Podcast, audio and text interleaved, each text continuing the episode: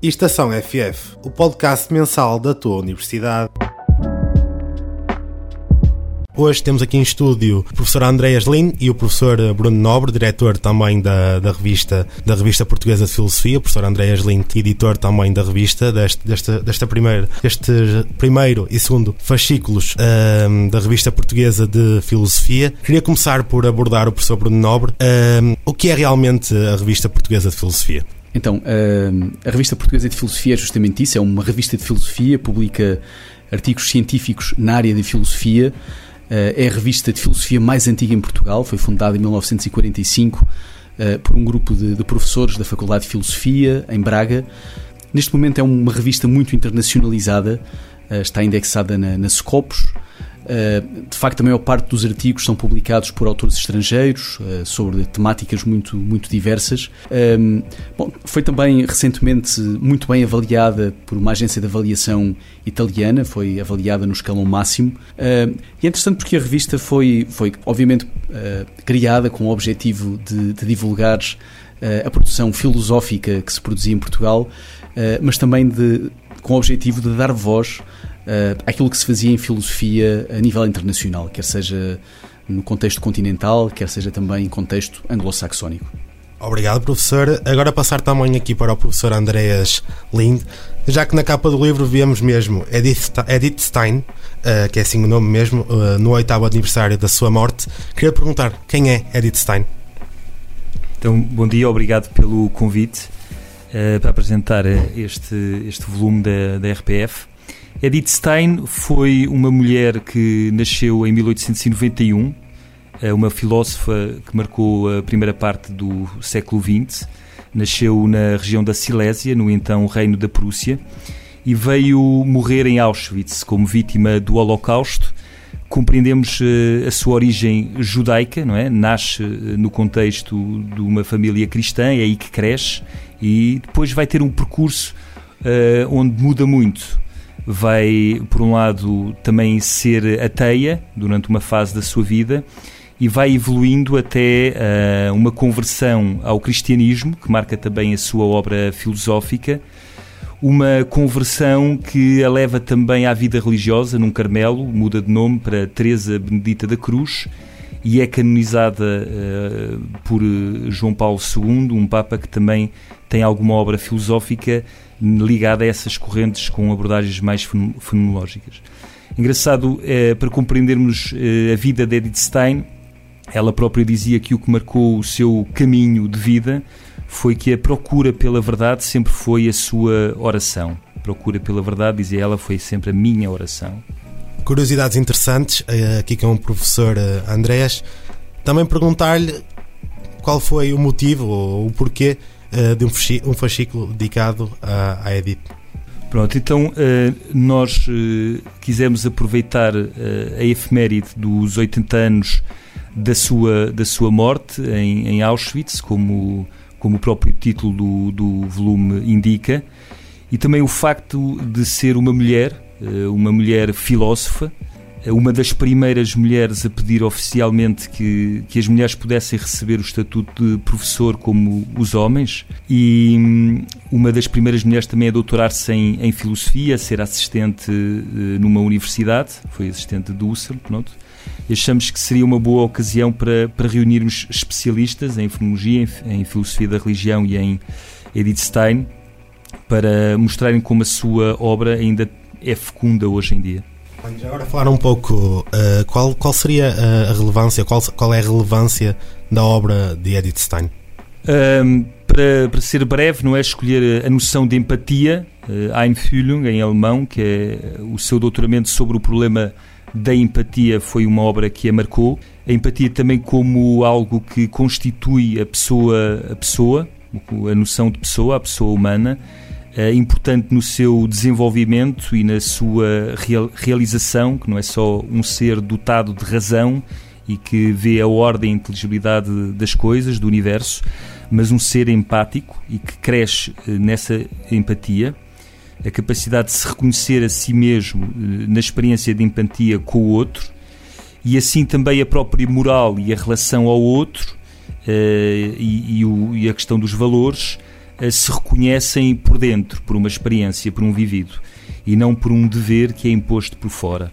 Creio que, é, que pode ser uma contribuição importante de Edith Stein, que faz dela também uma filósofa do século, do século XX.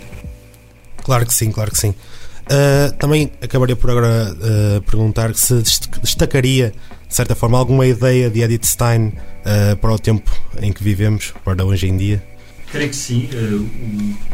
por um lado, o percurso dela levou-a a pôr várias tradições em diálogo.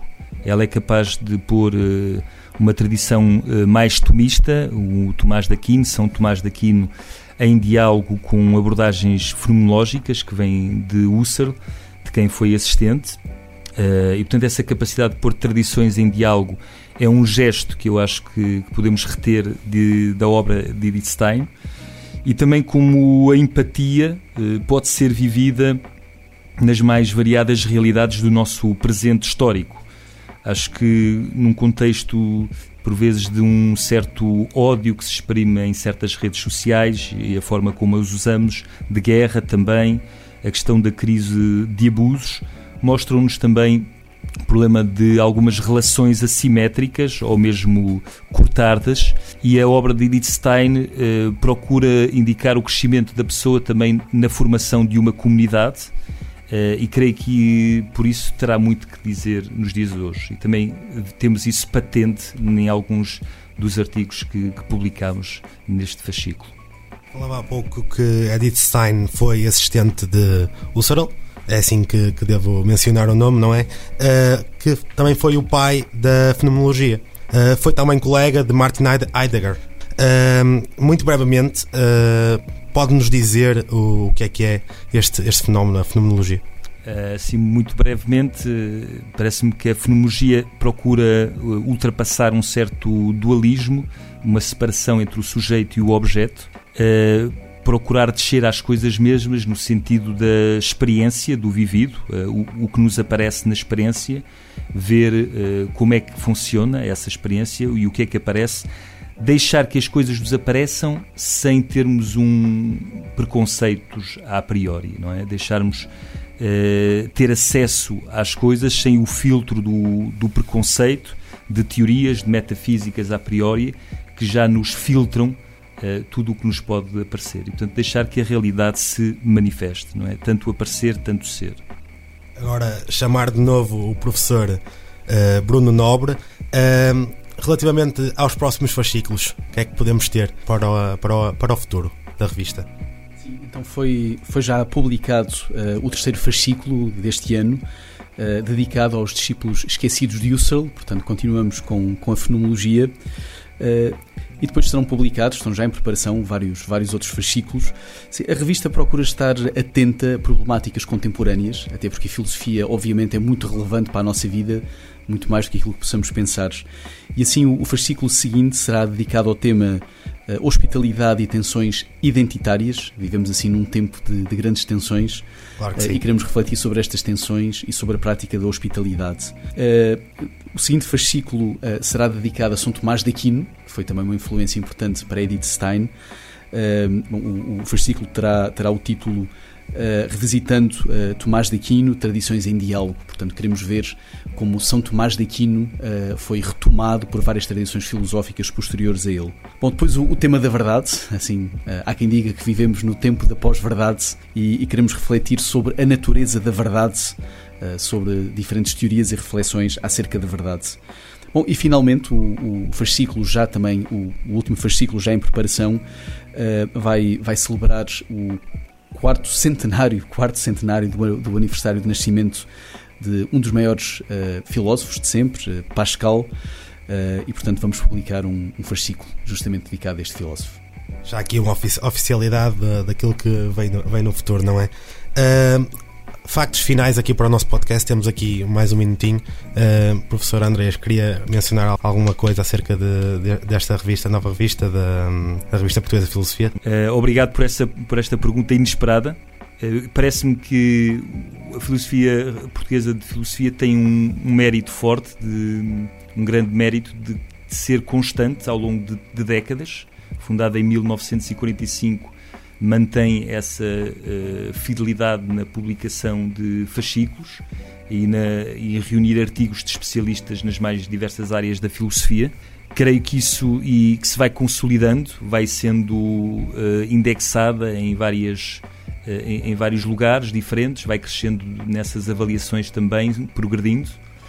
E isso é um trabalho de consolidação de várias gerações de, de professores jesuítas que, que, se entregaram a esta missão da, da Revista Portuguesa de Filosofia que também tem o mérito, por um lado, de ter alguma coisa em português, claro que é uma revista internacional, mas ter alguma coisa uh, em português, de, de preservar a, a, a, língua portuguesa e a filosofia em Portugal, e por outro lado, uh, o mérito de procurar não dar um maior ênfase a uma determinada corrente, não tentar afastar-se o mais que, for, que nos for possível de um certo uh, teor ideológico eh, tentando uma certa pluralidade e espaço e liberdade de pensamento que são características fundamentais para uma boa filosofia.